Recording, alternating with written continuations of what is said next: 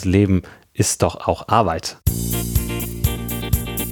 Kuhverstand Podcast, der erste deutschsprachige Podcast für Milchkuhhalter, Herdenmanager und Melker. Erhalte Tipps und Impulse auf deinem Weg zu mehr älteren Kühen. Denn sie sind die Grundlage für mehr Gewinn und mehr Lebensqualität. Für dich und dein gesamtes Hofteam.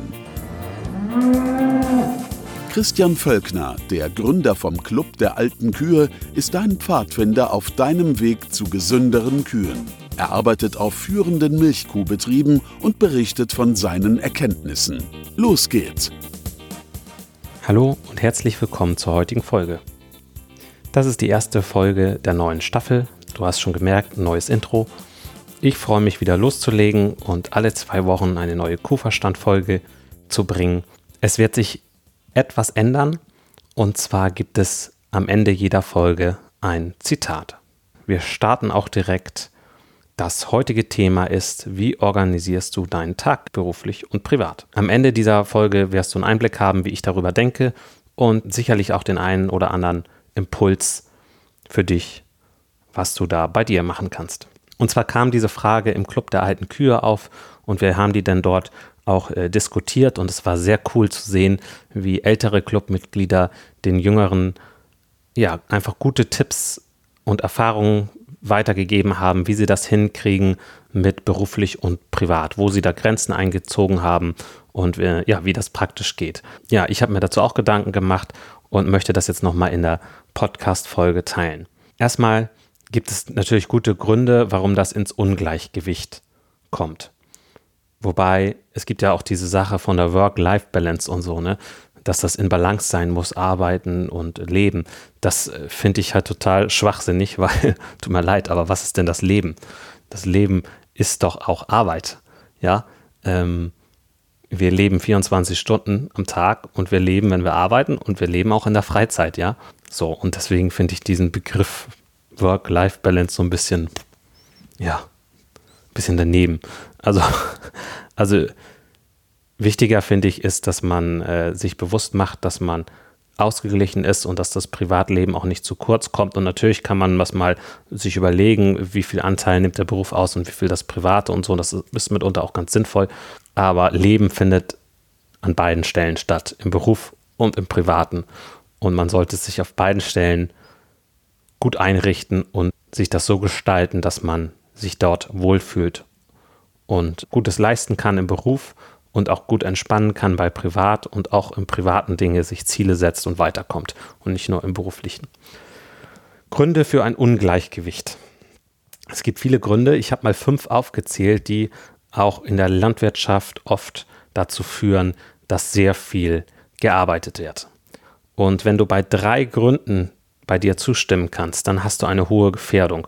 Dann solltest du unbedingt mal überlegen, ähm, ja, wie du dein Ungleichgewicht ein bisschen mehr in die Waage bringen kannst. Ein Punkt ist eine hohe Leidenschaft. Jeder, der eine hohe Leidenschaft hat, wird dazu tendieren, äh, dem viel Gewicht beizumessen und da viel zu arbeiten und viel Energie reinzustecken. Zweiter Punkt für Ungleichgewicht. Mangelndes Vertrauen in Mitarbeiter. Wer seinen Mitarbeitern nicht vertraut, wird weniger abgeben und wird mehr tun. Geld sparen wollen. Wer unbedingt Geld sparen will, wird vieles selber machen und letztendlich dann mehr arbeiten. Vierter Punkt, nichts mit seiner Zeit anfangen zu können. Wer nichts mit seiner Zeit anfangen kann, arbeitet halt, ne? Sechster Punkt, flüchten vor sich selbst. Wer ähm, eigentlich nicht so richtig zufrieden ist mit sich, mit dem Leben und mit dem, was er aus seinem Leben macht und sich damit nicht beschäftigen will, der kann sich sehr gut in die Arbeit flüchten und muss sich dann nicht mit sich selbst beschäftigen. Ja, das waren fünf Gründe für ein Ungleichgewicht in der Landwirtschaft. So, nun zu den Tipps. Ja, ähm, wie organisiere ich meinen Tag beruflich und privat? Ich habe versucht, einen guten Modus zu finden. Ich habe sehr viel ausprobiert und ich kann dir das auch raten, einfach Dinge zu testen und sich halt überlegen, was braucht man. Ich habe für mich festgestellt, wenn ich bei Kuhverstand weiterkommen will, muss ich kreativ sein und äh, da brauche ich einen Modus, in dem ich kreativ sein kann und auch effizient. Wie kriege ich das hin? Ich habe verschiedene Räume ausprobiert. Ich äh, bin in einen Café gegangen, habe da Skripte gemacht für einen Podcast ähm, oder beim Spaziergang. Äh, bin manchmal in eine Bücherei gegangen. Das hat mir insbesondere beim Vorbereiten von Webinaren gut getan. Da ist es ein guter Ort, um diese Folien zu erstellen. Oder auch jetzt ganz neu habe ich mir einen Raum eingerichtet auf dem Hof, wo ich kreativ sein kann. Das sind alles äh, Dinge, die die dafür sorgen, äh, dass ich, ähm, ja, wenn ich was mache, das auch gut mache, also eine gute Umgebung habe. Und gleichzeitig habe ich mir Regeln auferlegt, die auch dazu führen, dass wenn ich arbeite, dass ich dann auch gut arbeite.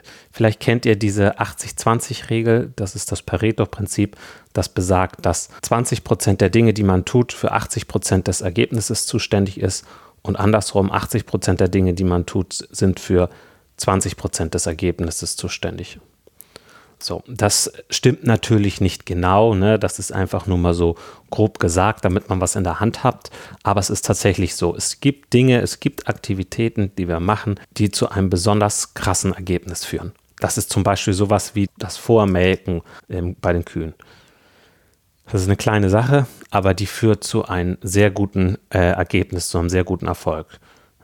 Entscheidend ist die Zeit, die Berührung mit der Zitze, ne? So, dass das gerne zehn Sekunden sein dürfen, die wir die Zitzen berühren bei einer Kuh. Und da kommt es auch nicht darauf an, wie doll man drückt. Doll drücken ist eher schlecht, weil man die dann noch nervös macht. Kann man ruhig sanft machen.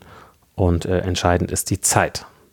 So, ja, das ist einfach eine Tätigkeit. Wenn man die macht, erzielt man als Melker ein deutlich besseres Ergebnis.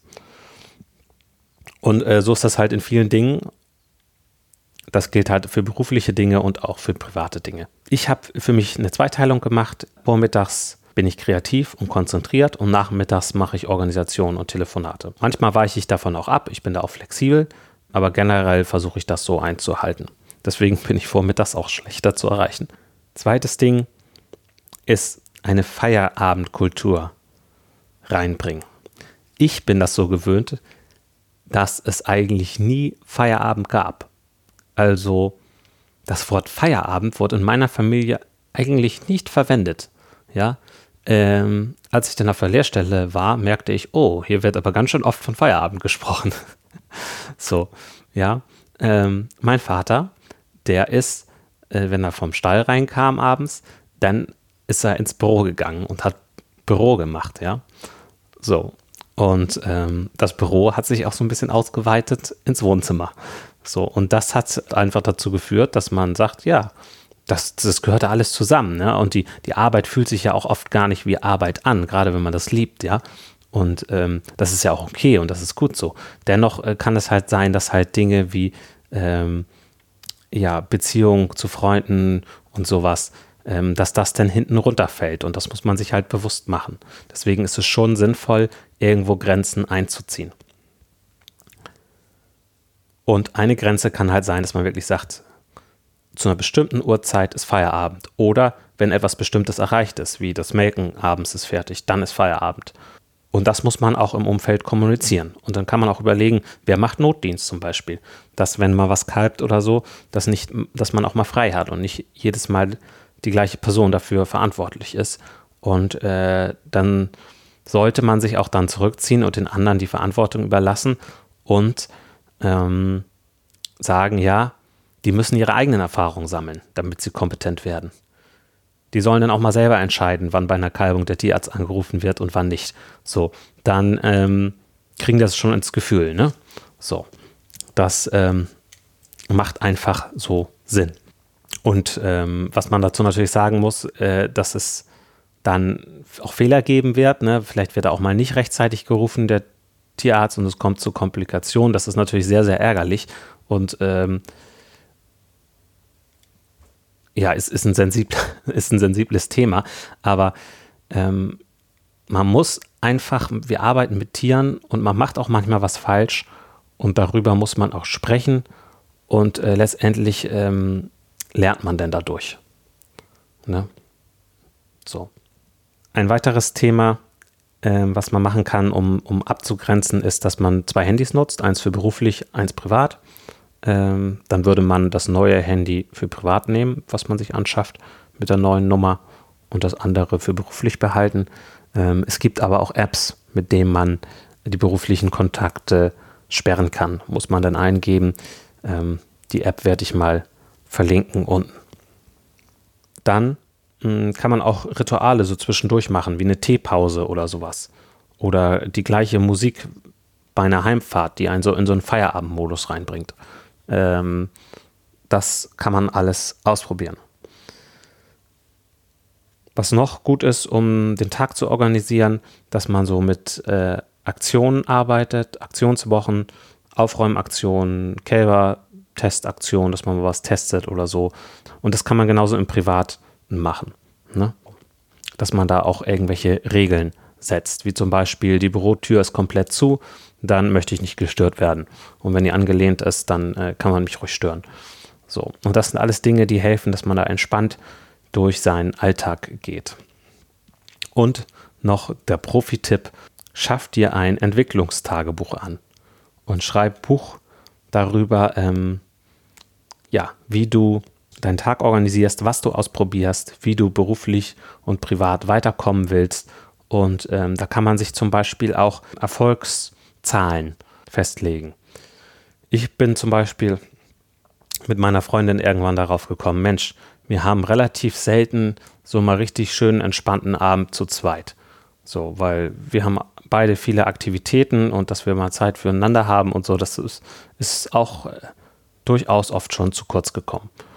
Und äh, was können wir da machen? Und dann habe ich halt ein Entwicklungstagebuch gemacht und habe gesagt, ja, äh, wir lassen uns doch einfach aufschreiben, wie viele entspannte Abende im Monat wir haben. So, ne? Und äh, wenn wir sagen, jo, jetzt hatten wir aber einen spannenden Abend, dann kommt da ein Strich auf die Strichliste. Wenn man das über längere Zeit führt, dann ähm, kann man die Entwicklung sehen, ob es in die richtige Richtung geht. Das können auch andere Dinge sein. Ne? Das äh, muss man dann selber für sich herausfinden, was man da reinschreibt. Aber es festzuhalten, was man ausprobieren möchte, was solche Qualitätsmerkmale sind für privat oder auch für berufliches Weiterkommen, das ähm, macht auf jeden Fall Sinn, sich das zu überlegen. Ich denke, das Wichtigste ist, dass man sich selber beobachtet und sich selber auch Regeln auferlegt. Wie zum Beispiel in der Arbeit oder auch, wo ist die Grenze?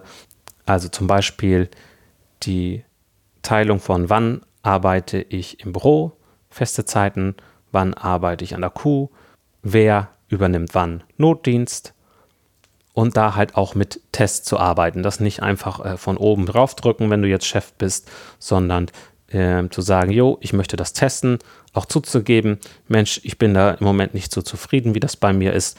Ähm, das ist wichtig, dass ich da weiterkomme, ist auch für den Betrieb wichtig, ist auch für dich als Mitarbeiter wichtig, damit das gut läuft. Und deswegen äh, müssen wir jetzt mal hier einen Plan machen, wer übernimmt wann Notdienst. Man kann auch mit Handy-Umleitung arbeiten. Das ist zum Beispiel auch so ein Tipp dafür. Eine kurze Zusammenfassung. Wie organisierst du beruflich und privat? Setz dir Regeln, wie du das machst. Mach eine Feierabendkultur. Nutze Rituale und führe ein Entwicklungstagebuch. Wenn du diese Tipps beherzigst, wirst du da ein ganzes Stück weiterkommen. Ja, und ein Gleichgewicht reinkriegen in beruflich und privat. Wenn du das auch erleben möchtest, wie Kuhmenschen aus Deutschland, Österreich und Schweiz sich gegenseitig unterstützen und den Weg zu älteren Kühen gehen, sich online treffen und auch manchmal offline, dann ähm, komm in den Club der alten Kühe. Der Club der alten Kühe öffnet zweimal im Jahr seine Pforten. Wenn du den Termin nicht verpassen willst, wann das wieder so weit ist, dann geh einfach auf kuferstand.de-webinar. Dort kannst du dich in die E-Mail-Liste eintragen und dann bekommst du Bescheid, wenn es neue Dinge in Sachen Club der alten Kühe gibt. Vielen Dank fürs Zuhören. Hab viel Spaß mit deinen Kühen und genieß das Leben. Dein Christian Völkner. Mehr Kuhverstand auf www.kuhverstand.de. Und immer daran denken, der Erfolg mit Kühen beginnt im Kopf der Menschen. Und nun noch das Zitat am Schluss. Wer sich einseitig auf die Weiterentwicklung des Milchkuhbetriebes konzentriert, muss sich nicht wundern, wenn seine familiären und freundschaftlichen Beziehungen sich zurückentwickeln.